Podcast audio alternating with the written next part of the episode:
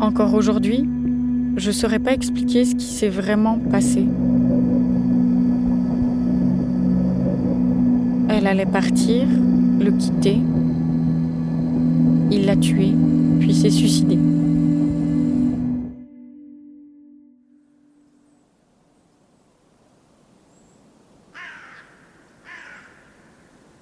C'est tout ce que j'en retiens.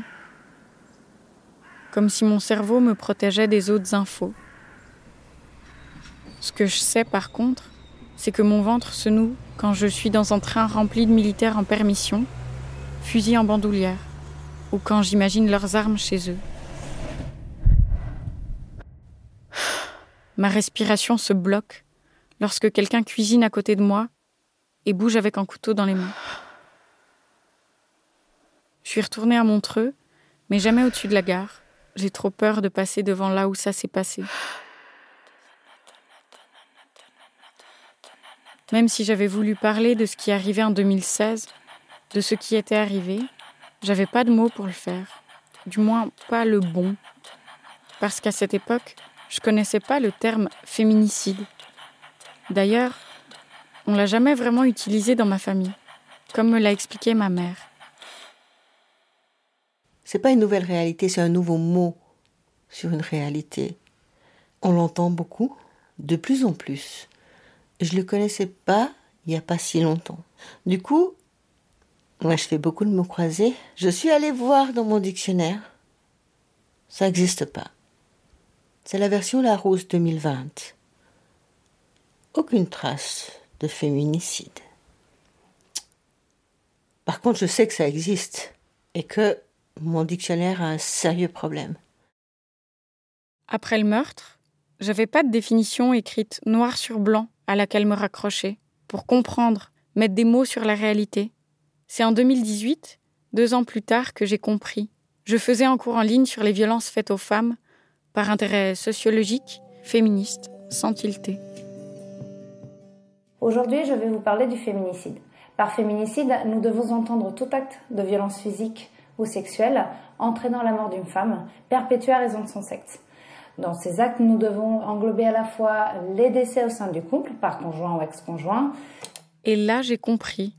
L'histoire de Stacy, son ex, le meurtre, c'était pas une histoire individuelle, pas que. Elle s'inscrivait dans un rouage de violence plus global, qu'elles étaient plein, les femmes, toutes assassinées pour avoir voulu être libres.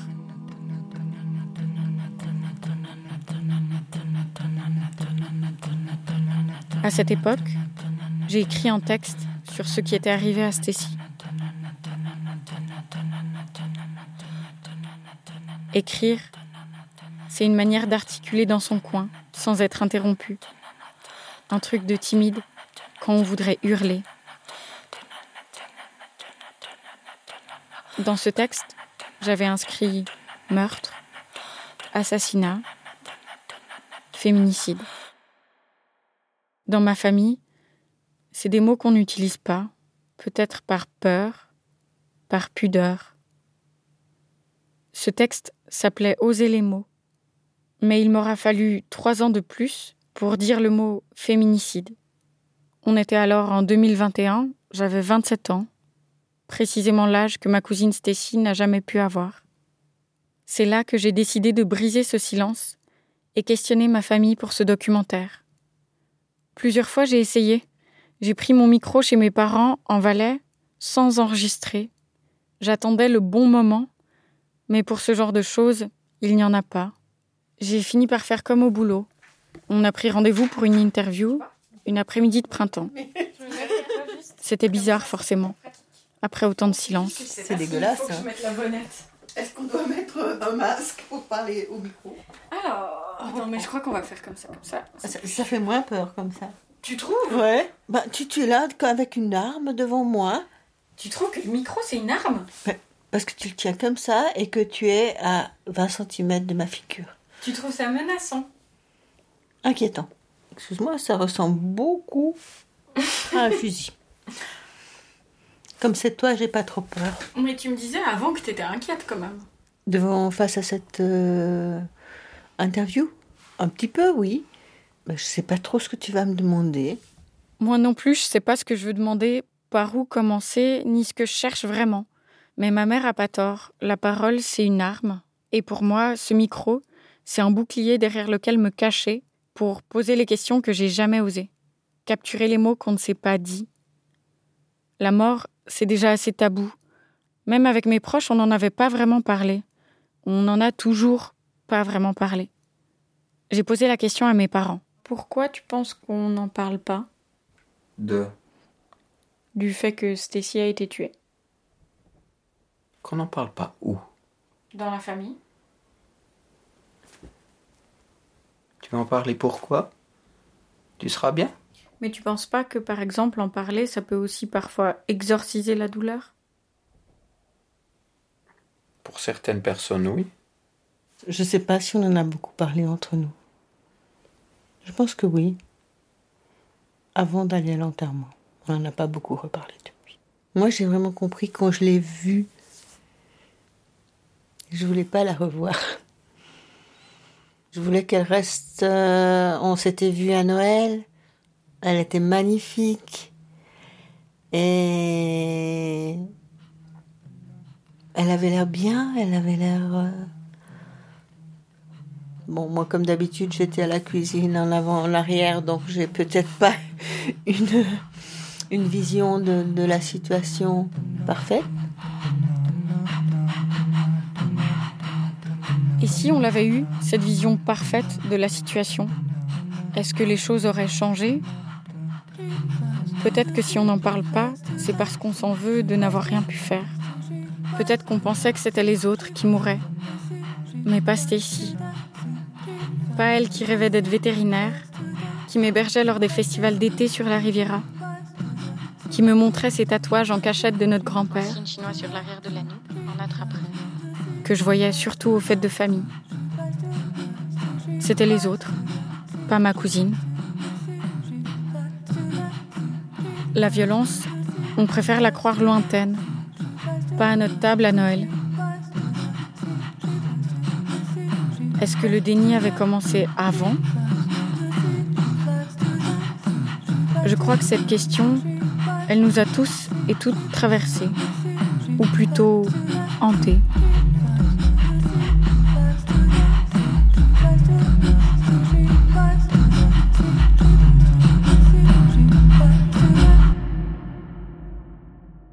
On pense souvent que le silence, c'est le vide, une absence. Mais mon silence à moi, il était rempli. Rempli de déni, de tristesse, de culpabilité, de doute et de honte aussi.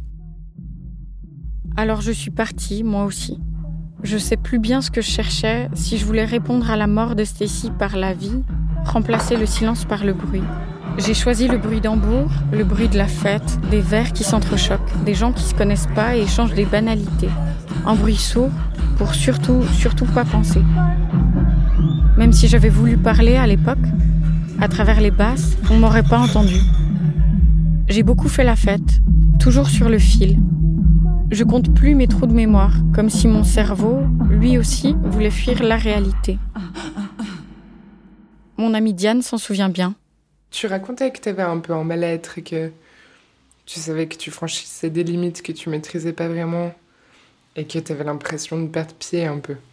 Quand il arrive des choses qui font absolument pas sens, qui sont hyper violentes et brutes, bah t'as envie de vivre une vie qui n'a pas de sens et du coup tu te mets plus de limites et tu fais n'importe quoi parce que parce que de toute façon tu peux. Autant se défoncer, autant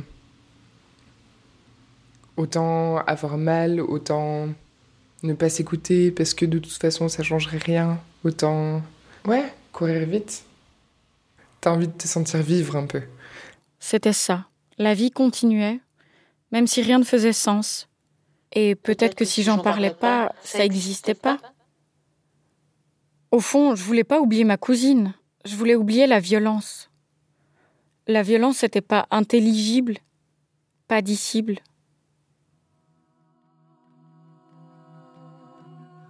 Mais la vérité, c'est qu'on ne se débarrasse pas si facilement ni de ces fantômes, ni de la violence. Même si on la dit pas, sa présence est devenue possible maintenant qu'elle nous a explosé à la figure. Elle nous hante. C'est vrai que j'aurais pas facilement tendance à utiliser le mot meurtre ou le mot euh, ou certains termes, mais c'est un peu bête, quoi, d'un côté. Euh, c'est vrai que si on veut parler des choses, autant en parler directement et que ce soit clair, quoi. C'est un meurtre, c'est un meurtre. Dire les vrais mots, ceux qui décrivent la réalité, ça met des images dans la tête et ça, j'en voulais pas. Pas dire, c'était m'empêcher d'imaginer à quoi ça avait ressemblé. M'empêcher de reconnaître que c'était vraiment arrivé. Et si le mot féminicide a tant tardé à exister, s'imposer dans le débat public, est-ce que c'est aussi parce qu'on ne veut pas imaginer les violences conjugales, les voir, les reconnaître, les nommer? Peut-être que le déni, il n'est pas seulement en moi, en nous, mais il est plus global, sociétal. On ne veut pas savoir que la violence est là, toute proche. Sans mots, impossible de dire. Mais la violence s'installe que si tout le monde se tait.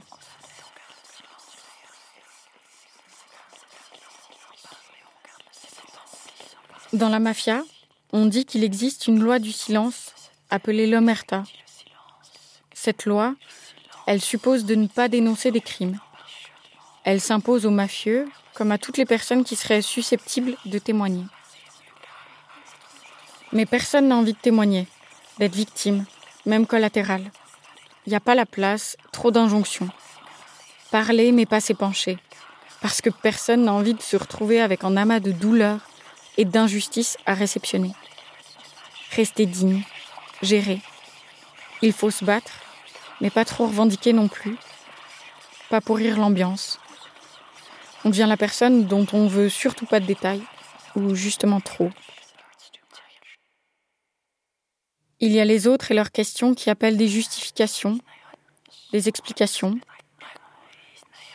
des regards désolés qui disent presque avec pitié Chez nous, ce serait pas arrivé. Avec eux viennent la honte qui muselle quand on voudrait gronder. Il était violent Tu le connaissais? Et cette voix qui tourne en boucle dans ma tête, qui me répète que j'exagère au fond quand même, que tout le monde va se dire que je fais mon intéressante. Comme si vivre ce deuil était une fierté. Il devait y avoir des signes avant. Cette voix, elle ne m'appartient pas. Elle est venue après, quand on me demandait comment ça a pu arriver.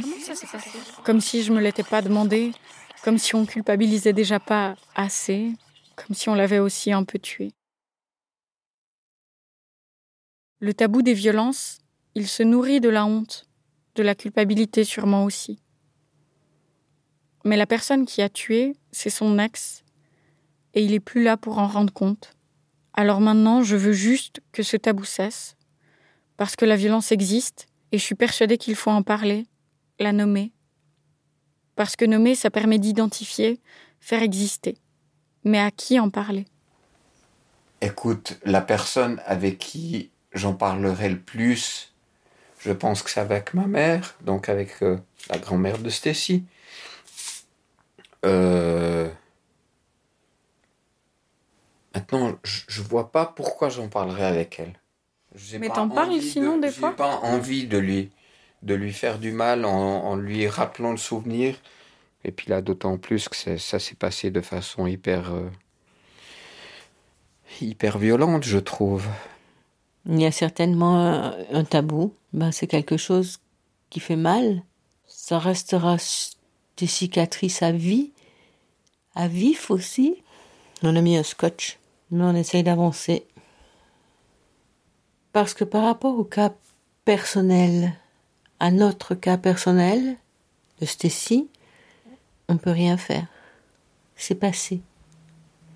Ça ne veut pas dire que c'est oublié. Par contre, on peut faire beaucoup pour que ça ne se reproduise pas.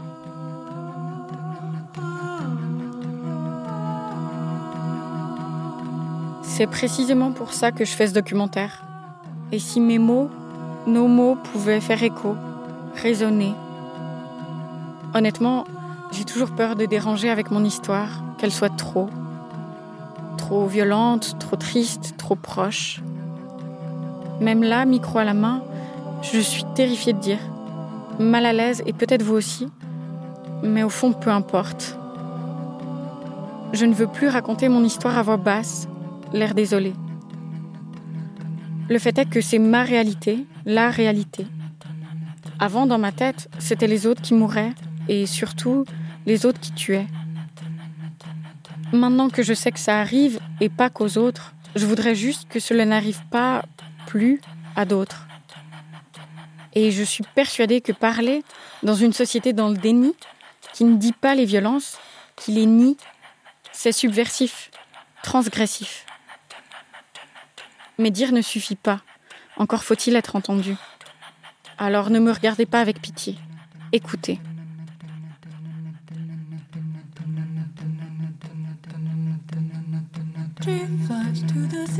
Sea, she flies to the sea, she flies to the sea, she flies to the sea, she flies to the sea, she flies to the sea, she flies to the sea, she flies to the sea, she flies to the sea, she flies to the sea, she flies to the sea, she flies to the sea, she flies to the sea, she flies to the sea, she flies to the sea. Si vous avez besoin de soutien, retrouvez tous les numéros d'urgence, lieux d'accueil et ressources sur le site aide-o-victime.ch.